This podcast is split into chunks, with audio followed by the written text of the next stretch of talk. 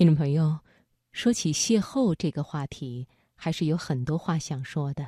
因为在我们的一生当中，你可能会有很多次的邂逅，邂逅你的另一半、你的朋友、你的师长，甚至是你的父母亲人。而与我们自己的相遇，才是这一生中最重要的邂逅。什么时候我们能够真正的了解自己，走进自己的内心？我们才能收获成长，也收获喜悦。好，今晚的财经夜读，首先就想分享薛小禅的文章《邂逅自己》。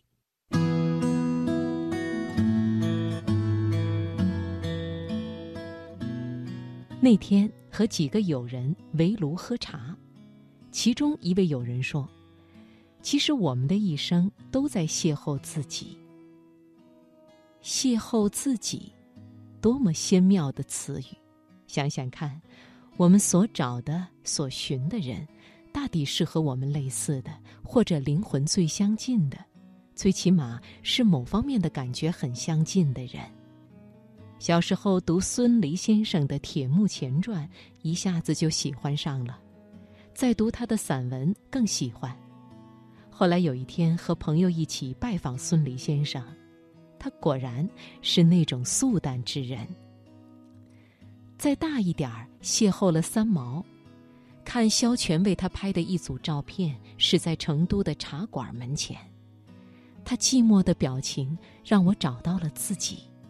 我想，我也应该像他那样，赤着脚，长发披肩，然后万水千山走遍。再后来，我邂逅了小花大爱的丰子恺，喜欢他那人散后一钩新月天如水的意境，理解了那颗护心之心。还有那些朋友，与我一样有着一颗脆弱而敏感的心，他们喜欢人间的烟火，等待着一个痴情人。知道桂花开了，细细碎碎的，空气里到处飘着花香。我们如此美妙的邂逅，其实是与另一个自己邂逅。偶尔的一个机会，认识了一个女孩子，她喜欢旅行，喜欢一个人发呆，喜欢唱《信天游》。在她流着眼泪，唱着“白天我想你，拿不动针”。到黑夜，我想你吹不灭灯时，我看到他眼里闪着动人的光。就为那眼泪，我们彻夜长谈。我们谈到那些微风中的晨光，卖菜的小贩，扫院子的老太太，路边的榆树，地上的枯叶子，好吃的羊蝎子，落叶和青苔之美，还有。那种旷野的寂静，好像都是那么可爱。他说：“你在这里呀。”我说：“原来你也在这里。”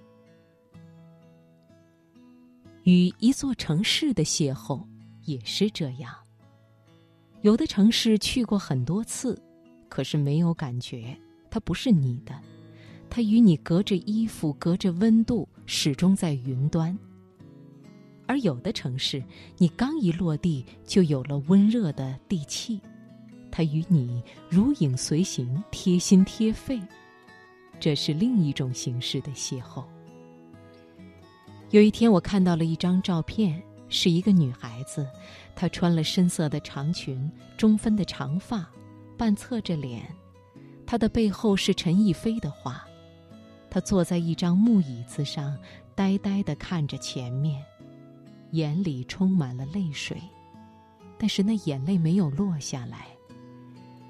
他就那样绝望而凄凉的看着远方，想必他在思念远方，或者他失恋了，或者他十分的孤单。就在那一刻，我又一次和另一个自己邂逅。那应该是我。寂寞的行销鼓励的寂寞，眼里有眼泪，饱满的生动的眼泪，可是没有掉下来。在那张照片前，我久久的无语。到后来终于哽咽。这也是一场邂逅。此刻，我站在窗台上，手里缝着一个靠垫，这是为好友缝的。他喜欢一个软软的红色的靠垫，是我亲自去市场上选来的布。他在远方，我要缝给他。我告诉他，我一直在这里等待你。他回了我的短信：“你尽有苍绿。”这是一首短诗。张爱玲在点评这首短诗时，曾经这样说：“在苍绿中有安详的窗橱，它不是树上凹下缺乏水分、褪了色的花，倒是古绸缎上的折枝花朵。断是断了，可是非常的美。”他说：“我，你尽有苍绿，可是非常的美。”为他这句话。